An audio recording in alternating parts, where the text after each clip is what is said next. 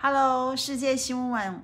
世界新闻网，我讲话大舌头了，真的是台湾国语。好了，因为我今天开了一整天的会议，脑筋有点不太清楚。但是等一下再要跟大家一起，我有预告，待会会在这个地方，我会分享那个一零一的直播，呃，不是直播烟火，一零一的烟火秀，真的我真的语无伦次。我会在这边分享一零一的烟火秀给大家看，所以大家十一点。五十五分的时候，请记得，可能我大概不会到五十五分啦，五十五分太早，也许是十一点五十八分左右的时候，我会我会在这边跟大家一起倒数。那如果没有因为害怕疫情没有办法到现场去看烟火秀的朋友，记得要上网来直播。那趁着现在有个空档，因为我住在圆山饭店里，这房间真的太美了，非常古色古香，所以这个空档的时间适合来做什么事情呢？读书，好，我想读书其实是有点硬，因为身上带了几本好书，然后随便就随意翻一翻的时候，觉得可以趁这个空档。我想现在朋友们应该下班的兴冲冲的要准备去跟朋友吃饭，准备跨年。那在这个空档的时间，其实可以听一下我最近读的一本有趣的书。其实我还没读完，但是光是这本书名我都觉得很好玩。它叫做《活着的图书馆》。什么叫活着的图书馆呢？我让大家看一下。哦，其实这本设计书封的设计也是蛮美的。它是一个韩国的作家叫金李景，金色的金，木子李，然后景是斜玉旁的景。这是韩国作家写的书。其实我觉得韩流最近这几年韩流势力是非常厉害的。像这一本书里面，它分了十二个短篇，我大概读了一半。每一个短篇我都觉得非常有意向，就是我说的有意向，就是几乎每一个短篇都可以改。拍成不管是电视剧或者是电影，都很有很有画面。那为什么今天我会想跟大家分享这本书？我不晓得在呃，Hello 那个。我的债主有上线了哈，Hello，看到我在直播了哈，那个我很认真哈，要跟大家分享这本好书。那我要说的是，最前阵子有一则新闻，就是不晓得大家有没有注意到，如果没有注意到，等一下朋友其实你们可以去 Google 一下，就是我们台北市的第一女女子高级中学北一女这些小绿绿们呢，你里面的学姐，因为她每年都会办。园游会的活动，然后要来筹措班费。那这些可爱、青春无敌的小绿绿们，他们就发想要帮，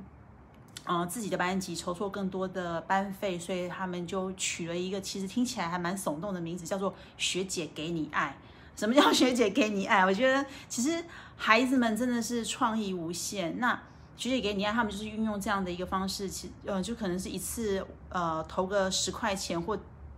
多少钱不多，然后你进来，他就陪你聊天，他就听你聊天。那这个其实就很简单，它其实就是可能就是一个很单纯的陪聊，那好玩居多。所以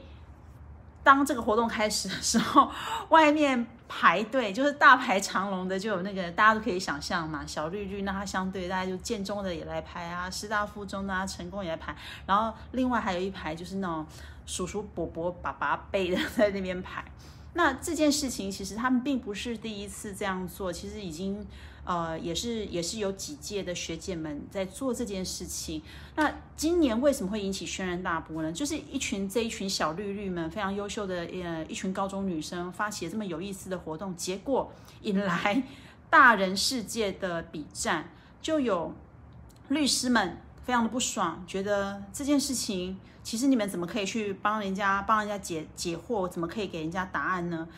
律师费的咨询都是要按码表计算的哟。那你们这些小朋友，你们这些小女生懂什么？好，那另外也有人会觉得，呃，因为他们是小女生，所以学姐给你爱，光听到名字都觉得哦，有物化女性的感觉，所以这些小女生这样不对。那当然也有人会觉得说，哎，其实没有什么不好啊，就是孩子们发挥创意，而且其实北一女的校方、北一女的校长也为了这件事情有特别出来说明，就是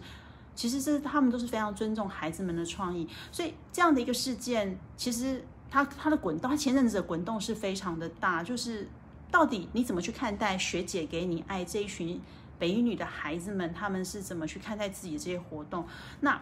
我想拉回来，就是说，其实当这个聊天的过程，为什么这个聊天它会有意思？对于小绿绿们，他们去聆听进来的每一个人，想跟他们说些什么，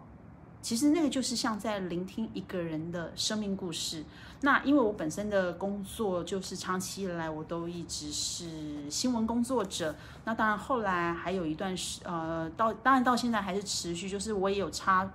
分支出来的一个经验，就是。我是纪录片导演，所以常常在拍摄纪录片的过程当中，我也需要花比较长的时间去跟我的被摄者去做相处。我也不断的再去聆听别人的生命故事。那聆听生命故事，其实常常都是让我最感动的地方。就是当这些生命故事，我们把它转译成一支纪录片，或者把它转化成一本书，其实那个都已经不足以书的本身跟影片的篇幅本身，它都不足以再去。嗯，怎么说？如实呈现这个人本身生命的精彩程度。所以，小绿绿们的对话去聆听，其实对孩子们来说，他们去聆听很多人想来跟他们说的事情。我觉得其实对这群还是高中生的青春期的女孩子们来说，他们是增加了很快速的去增加他们聆听别人故事的一个丰富的经验，这是一个很好的机会。那为什么它跟这本书有关呢？因为这本书我刚刚说它里面是有十二个短片构成，其中它里面有一个短片非常的精彩。其实我觉得，呃，金理景这个作家他的。严格上来说，我觉得它的笔调是有一点点的黑色，然后它不到惊悚，但是你在看的时候，你会觉得它有一个冷调子在里头。那它里面跟那个小绿绿有关的，其实就是这一本书的书名，那呃那一篇的篇名就是《活着的图书馆》，它就是让呃让每个人到了那个港口，然后他们就是这些都是他他。根据史料去做的一个虚构的小说，然后每个人可以去选择一个，比方是窃盗者，比方是一个娼妓，还是比方是一个呃，它里面有一个最精彩的那个叫做我翻一下，呃，好像是一个替罪羔羊的人，他就是进去他的那个帐篷里，他每个人每一个人可以去选择你到底要去聆听谁的故事，然后他就走进那个棚子里去去跟去跟他对话，那所以。这里面每个人只要说出自己的故事，其实你都会觉得毛骨悚然。就是每个人，而且那个故事都是每个人自己的生命经验。所以回到回到他为什么会以这一本这一篇的篇名叫《活着的图书馆》取为他的书名？其实作者在他这一本书的最后，我觉得读来其实是蛮动容的，就是。因为这个作者本身他自己在出版社的工作经历是非常长，所以他一直以来都是在做跟书有关的。我觉得我好像要坐停一点，坐的太舒服了，整个人快要陷下去了。这样，就是其实这一个作者金理景，他本身是自己是在做出版事业，也是一直在做跟书有关的工作。可是他很妙的是，他说，其实如果问他，他说他。劈头第一句话就是说，完全朋友问他，完全不读书的人和只会读书的人之中，哪一种人会比较好？其实他后来选择是，他其实选择不读书的人，因为不读书的人不见得不读书，其实他可能可以阅读的是生命，他可以阅读的是生活，他可以阅读的是世界，而一直读书、一直读书的人，其实读到后来，他可能读尽了他只读尽了他的象牙塔，所以。他在最后面，我觉得他的其实他他并没有写前序，但他是在最后面写了这个作作家的话。他最后就说：“嗯，虽然每天都会上图书馆，一面替疲乏的眼睛热敷，一面阅读书本，但我真正想阅读的是你。有没有很浪漫？然而我却依然在你的背后阅读着书，感到羞愧、抱歉。”与感激，其实我觉得金理景在说的这种心情，就是很像我这么多年来到现在为止，我仍然持续着工，持续着我的本业跟工作，就是我不断的进入每个人的生命，去聆听他们的故事，而在聆听他们故事的过程，最后我要产出的就是一部又一部的作品，不管是单篇的人物访谈、人物专访，或者是这个人的他的书，或者是这个人的纪录片。我常常都觉得，在我聆听我受访者跟我分享他的生命故事的时候，有时候对方哭，我都跟着哭，因为啊，怎么讲到自己会觉得有点对，就是其实我会很感谢每一个能够跟我分享他生命的人，让我走进他的生命。那当然有时候我会，呃，我会我会自嘲说，其实这就是我工作的特权，我是可以理所当然走进你的生命，因为如果你不让我走进你的生命，我就没有办法帮你去写一本书，或我帮你写一篇报道，或帮你拍纪录片。所以当然好像。我在我在我在自嘲，或者是我在自抬自己说啊，呃，我就是有这个特权。但事实上，其实是很感谢每个人可以让我走进你的生命去聆听你。那我想，经理锦会特别要以一个活着的图书馆来回到每个人精彩的生命，以及这些精彩生命经历，值得被值得被看重，也值得自己看重自己的，其实就是每个人无可取代。他独一无二的生命，所以他是由这样的一个身为编辑的这么长期的一个专业的工作历练，回过头来，他其实我觉得那里面有一个不能说是矛盾，但是他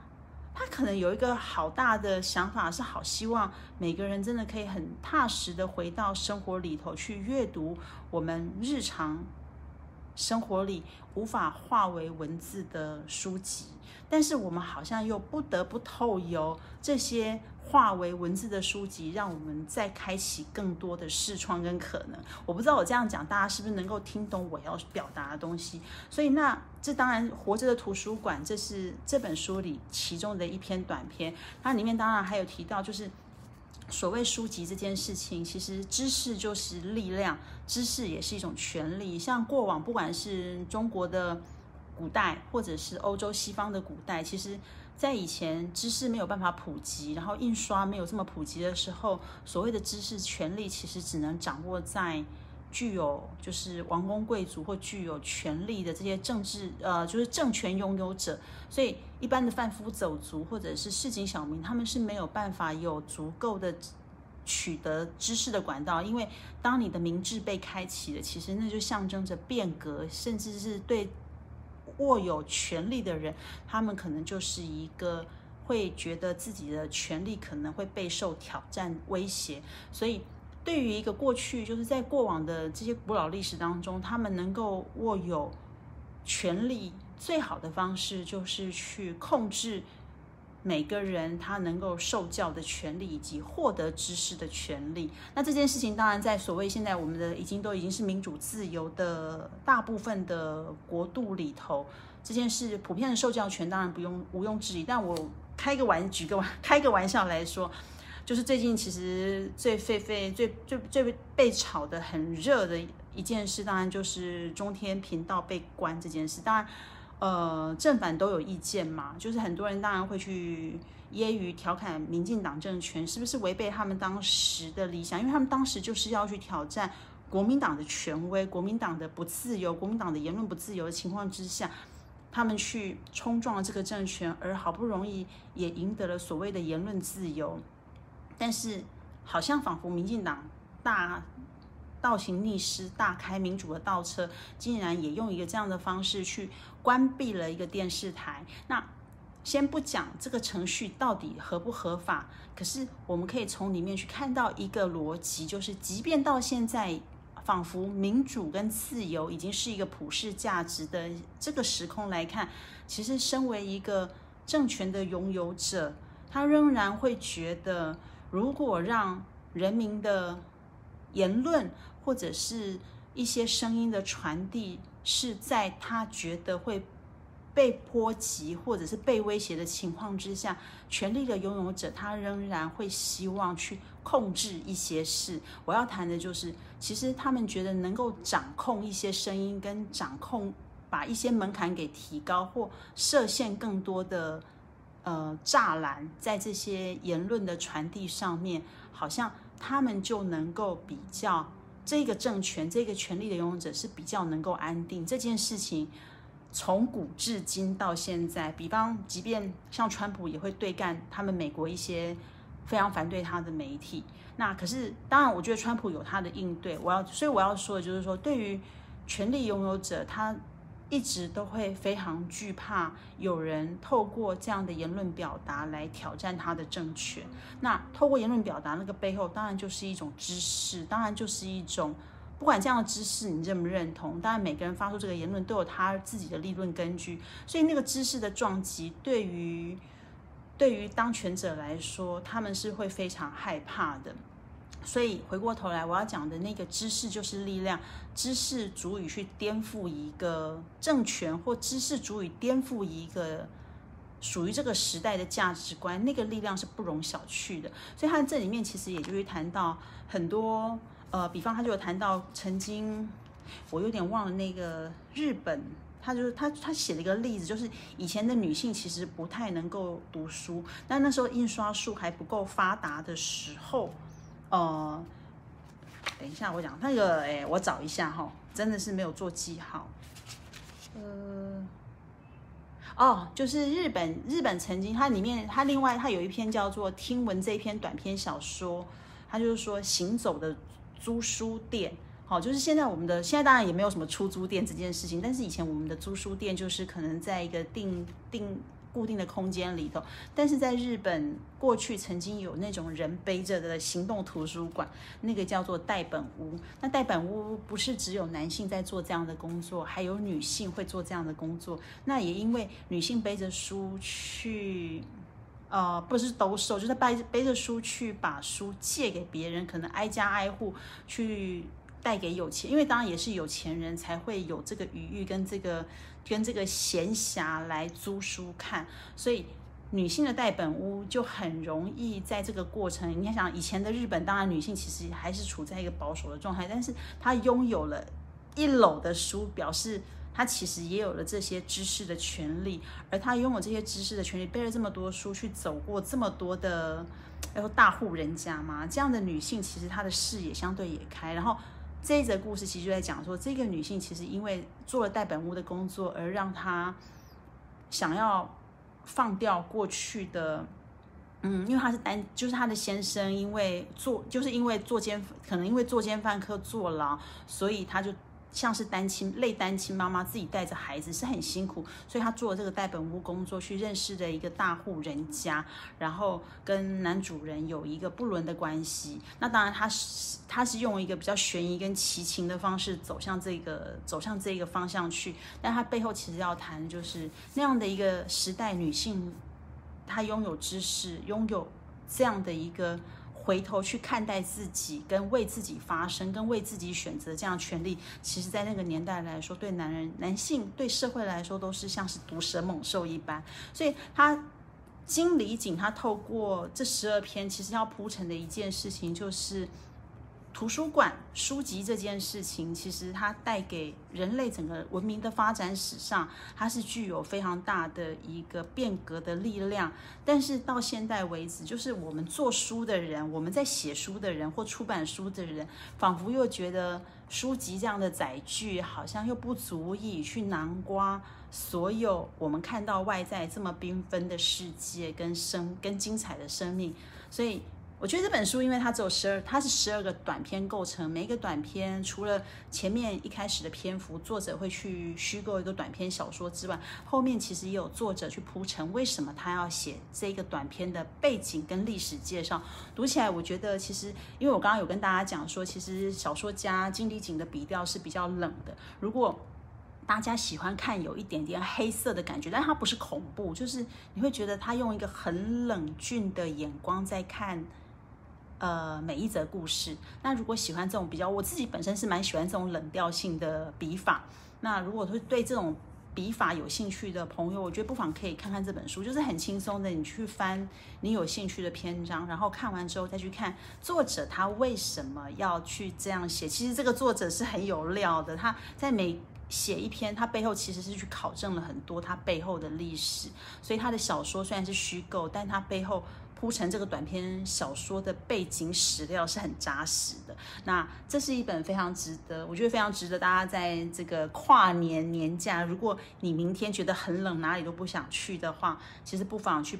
把它找来翻翻看看。然后我觉得非常有意思。其实会给自己还蛮多，我觉得一些既有价值观上面一些撞击，但因为它是小说，所以一点读起来一点都不费力，不会好像在读着一个书籍、研究书籍、研究人类知识的那种大部头的理论专著，也不是。然后它也不是长篇小说，所以读起来很轻松，非常推荐给大家。活着的图书馆。好啦，那今天趁着那个要跨年的夜里的空档，等一下我要去吃饭，然后在饭前跟大家分享这一本我觉得还蛮有趣的小书。那希望如果你有阅读的朋友，不妨可以来粉丝页跟我做点反馈跟分享，让我看看你看到了什么。然后好记得，我知道现在还有三个朋友在看。等一下晚一点我要直播烟火秀，所以 等一下会在这个地方，我会在外面那个阳台播给大家看。那如果你们要看一零一的烟火，记得来找我世界新文化。那今天直播就到此告一段落了，谢谢大家，拜拜。